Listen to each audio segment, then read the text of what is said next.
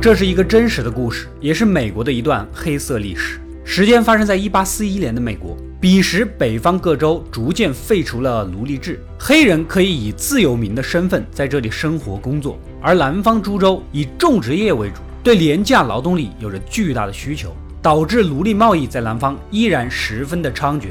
一些贩子为了谋取暴利，甚至会从北方拐卖自由身份的黑人卖到南方。我们的男主就是一位有着如此遭遇的黑人。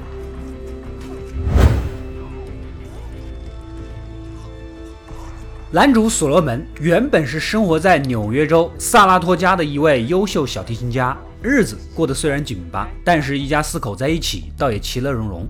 这天，两个马戏团的魔术师发来了一份在华盛顿的走穴演出邀请，薪水非常的丰厚。这么好的事情当然是没有理由拒绝的。两周后的演出非常的成功，男主呢也挣了不少钱，心里自然是很高兴。在庆功晚宴上，眼瞅着对方是一杯接一杯的给自己灌酒，也没注意，结果喝了个大醉。然而等一觉醒来，才发现自己的手脚都被铐上了铁链，关在一个黑暗的小屋。难道说被人绑架了吗？就在此时，两个看守模样的人过来开门。啊，无论他怎么解释，对方硬是给他安了一个逃跑黑奴的身份，不肯认就直接毒打。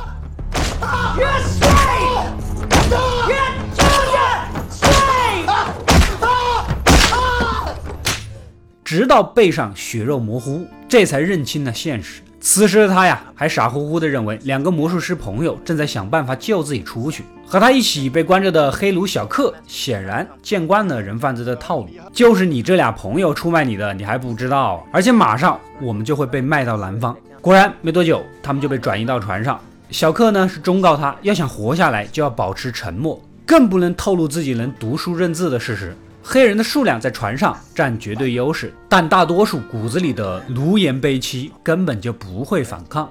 在他们的眼里，主人是能稍微对他们好一点，能够庇护自己，就是莫大的幸福。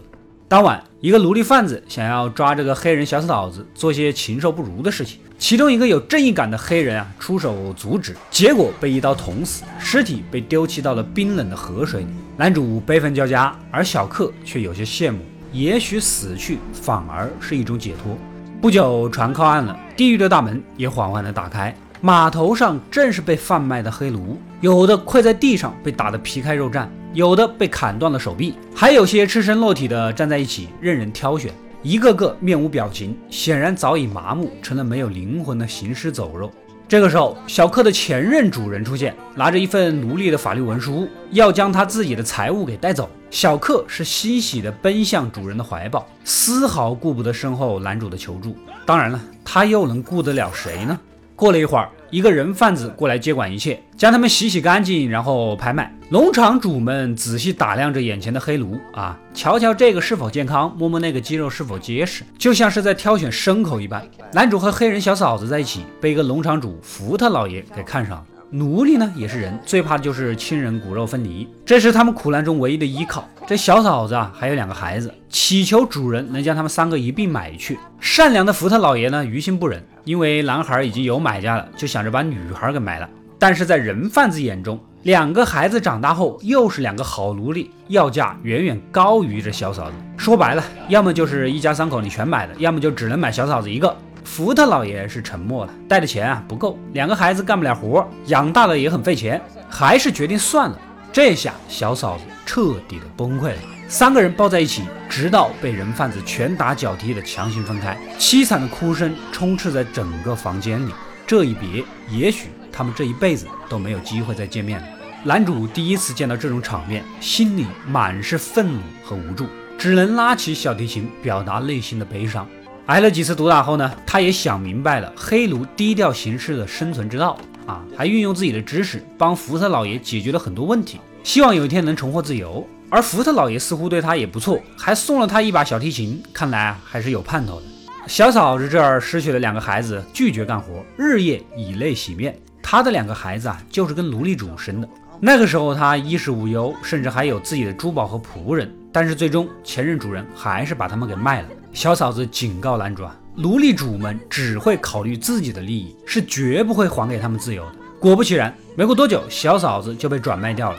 然而这天，男主运用自己工程学的知识，替主人解决了木材运输的问题。但这下无意中抢了监工的风头，随后遭到对方的百般羞辱，他呢只能一忍再忍。有一次呢，福特老爷不在家，男主实在是忍受不了，反驳了两句，这监工就要动鞭子抽他，但是战斗力实在是太渣，反被男主抢下鞭子反抽，气是出了，但对方必定会疯狂报复，自己是奴隶，就算是被杀死也不犯法。果然，过不了一会儿，这监工就找来俩帮手，准备将其吊死在树上。就在关键时刻，福特老爷手下的另一个监工老查带着两把手枪出现，警告这是福特的私有财产，男主的生死必须由主人决定。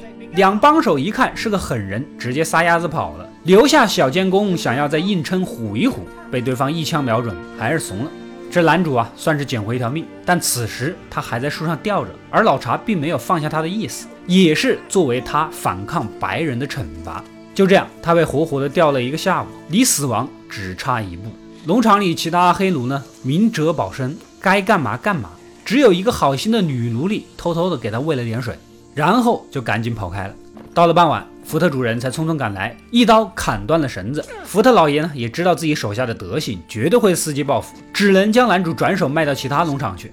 此时的男主啊，也不再隐瞒了，将自己的真实身份如实相告，希望能帮他重返家乡。没想到福特老爷虽然于心不忍，但毕竟是真金白银花钱买来的奴隶，怎么可能就这么放了他呢？这个时候的男主啊，才体会到之前小嫂子所说的话，看来逃回去只能靠自己。男主反抗监工的事情已经声名远扬了，只有一个外号叫做“黑奴杀手”的农场主法沙愿意买下他。法沙呢，对待黑奴手段残忍，最喜欢用鞭刑调教，经常在深夜里叫醒熟睡的黑奴们，陪他一起奏乐起舞，搞通宵。天一亮，又让他们继续到农场里干活，心里是变态的很。男主也在暗暗的等待机会。一次，趁着帮法沙老婆外出买东西，正巧目睹了一群白人处死两个逃跑黑奴的情形。原来呀，黑奴如果不挂奴隶牌出现在街上，一路都会被人举报，抓到就是当逃跑的。直接就地处死，看来就这么干逃是绝无可能的。在法沙的棉花种植园里，每个黑奴每天都要摘够两百磅的棉花，少一磅就要绑在木桩上抽打。大多数黑奴是完不成 KPI 的，男主呢也不例外。但唯独一个漂亮的女奴，像开了挂一样，每天能摘五百多磅，她就是我们的女主了。有这样能干又漂亮的女员工，自然就受到法沙格外的关照，特别是夜深人静的时候。这法沙的占有欲极强，不允许女主离开他的视线半步，更不允许和别人的男人讲话。而法沙对待女主的态度遭到了他老婆的记恨，经常将气啊发泄到女主身上。这白天被女主人打，晚上被男主人折磨，让女主无数次有轻生的念头。但是之前说过的，基督教是不可以自杀的。于是乎，在这天夜里，他给了男主一颗偷来的珠宝，请求到沼泽地里将他掐死，然后埋葬。这个要求把男主是吓出一身冷汗的，他是绝无可能做出这种事儿的，直接拒绝。为了熬过这段痛苦而漫长的岁月，男主把家人的名字刻在小提琴上，时刻提醒自己不要放弃希望。现在仅有的办法就是给家乡的朋友写信求援，但是呢，又没有纸和墨水。有一次吃饭的时候呢，发现饭里的黑树莓啊，这个可以当墨水呀。然后外出采购东西的时候，又偷偷的搞来了一些纸。这天农场里来了个白人工人老安啊，与其他白人不一样，这老安吃住工作都跟黑奴在一起。男主受伤的时候呢，他还好心帮忙处理伤口。闲聊后才知道，原来老安以前是个酒鬼，败光了家底，不得不出来打工养活自己。本来是个监工，但是实在是忍受不了之前的所作所为，所以选择用这种方式来惩罚自己。然而，如果你这么信了，那你就大错特错。实际上，他就是个大骗子，没有应聘上监工才来摘棉花的。但是他那番鬼话打动了男主，于是拿出了自己仅有的一些积蓄，请求帮男主寄求救信。那还用想吗？老安隔天就去举报了，幸好还没有把信给他。面对法沙抵在胸口的刀子和严厉的质问，男主只能撒谎：我又没有纸，我又没有笔，又不识字，怎么可能写信呢？这老家伙为了当上监工，刻意陷害我啊！好在这老安呐，平时人品风评呐确实差。法沙还是选择相信了一脸单纯憨厚的男主，而他虽然逃过了一劫，但逃生的希望算是破灭了。痛苦的日子依然继续。这天，法沙突然发现女主不见了，发了疯似的寻找。不多久，女主又突然出现。原来呀，在炎热的夏天，加上超负荷劳动，身体酸臭难闻，而法沙老婆竟然连一块肥皂都不肯给，于是跑到隔壁的农场主那里借了一块。可法沙根本就不信，你就是想逃跑吧？啊！直接将其扒光衣服绑在木桩上，准备毒打。法沙老婆趁机在一旁挑唆，可刚举起鞭子，又有些不舍。叫来男主来打，男主是只能听命，打了几鞭子啊，实在下不去手。你就算是打死我，我也不抽了。法沙是暴怒，抢来鞭子使劲抽打，每一鞭下去都能看到空中飞溅的血滴。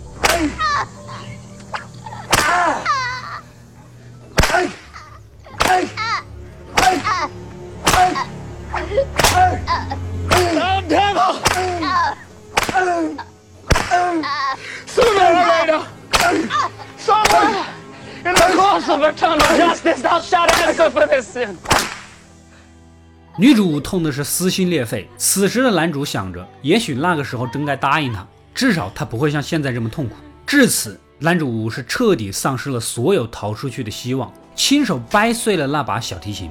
可命运有时候就是如此捉弄人。不久后呢，农场又来了一个做木工的老布。老布是个很有正义感的加拿大人，经常向法沙抱怨奴隶制度的不公，认为这个国家迟早会觉醒，废除这种灭绝人性的制度。这让男主内心再次燃起对自由的渴望。闲聊时，这个老布发现男主的丰富阅历并不是一个普通黑奴所能拥有的，于是呢就想彻底了解一下。两人一来二去，男主也就把自己的遭遇交代了，并恳求老布能给自己的家乡的朋友啊写一封信。老布非常痛惜，答应出手相助。终于，这次遇上了对的人。男主家乡的朋友带着证明他自由人身份的法律文件赶到农场要人，法沙呢也只能放人。临走时，依依不舍地跟女主告别。在这样的制度前面，他也只能救得了自己。女主虽然不舍，却又为他感到高兴，同时又很羡慕他。复杂的感情涌上心头，看着男主渐渐远去的马车，一下子晕倒在地。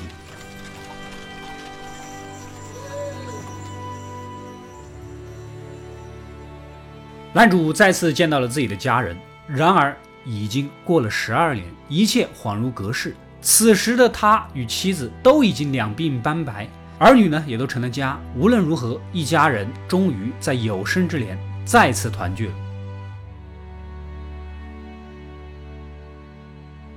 故事到这里也就结束了。本片根据所罗门·洛瑟普真实经历的自传体小说改编，满行都是血泪，字字饱含艰辛。在众多黑奴中，像所罗门这样能逃出来的黑奴，无疑是少数的。而逃出来的他，并没有享受一个人的岁月静好，他的余生都在与这种制度抗争，利用所有能利用的渠道，帮助更多的人逃离魔爪。黑奴题材的电影比较常见，在这部电影上映的前一年，就有一部大家比较熟悉的同题材电影《被解救的江歌》。与江歌热血高潮不断、血浆与子弹齐飞的剧情相比，这部电影似乎是太平淡了，甚至被人评为是一部单纯的政治谄媚片。但是仔细观看，就会发现，与极具戏剧冲突的江歌相比，《围炉十二年》则是流淌在残酷生命里血淋淋的真实。电影一开始就用字幕标注了是真人真事，第一个镜头就给人一种强烈的沉闷压抑的感觉。导演的镜头也是异常的冷静克制。男主刚发现自己被绑架时，长达一分半钟的殴打。还有女主被鞭打的那一幕，以无比真实的手法记录了这段可怕的历史。在所罗门被吊在树上长达五分钟垂死挣扎的镜头中，更是把这种真实感推到了一定的高度。男主竭尽全力踮起的脚尖和那些肮脏的，却是承载着他生命重量的泥潭的特写，还原了一个奴隶在绝境中对生的渴望，仿佛就是你面前慢慢发生的绝望悲鸣的生命挽歌。电影最终斩获了最佳电影、最佳改编剧本两项重量级大奖，而女演员露皮塔·李永奥摘得了奥斯卡最佳女配角的桂冠。当然了，电影只是选取了这段历史的一个横截面，你永远不知道在那段黑暗的历史中，暗藏在人类心中的恶之花会结出多少残忍的果实。